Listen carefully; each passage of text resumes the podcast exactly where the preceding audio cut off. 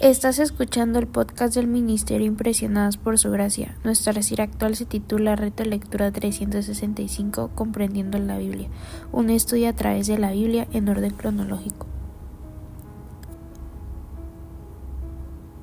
El reto de hoy es leer Romanos capítulos 8 al 10, por lo que te animo a que puedas abrir tu Biblia y nos acompañes en este episodio de estudiar la Biblia.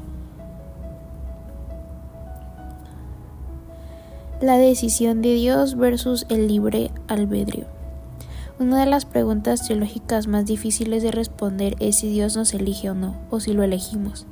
Esta pregunta plantea la soberanía de Dios, que Él es el factor determinante y su fuerza detrás de todas las cosas.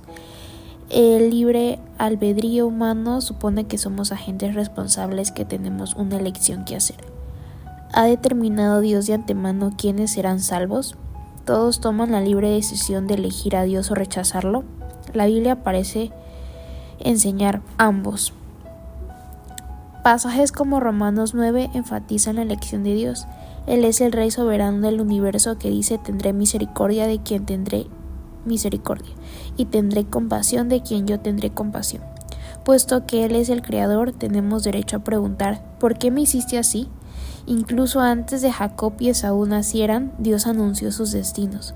Por otra parte, la Biblia a menudo llama a las personas a elegir seguir a Dios y las personas son responsables de las decisiones que ellos hacen.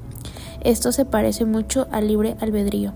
Al final, esta es una de esas muy difíciles preguntas que no podremos responder completamente hasta que amamos a Dios cara a cara.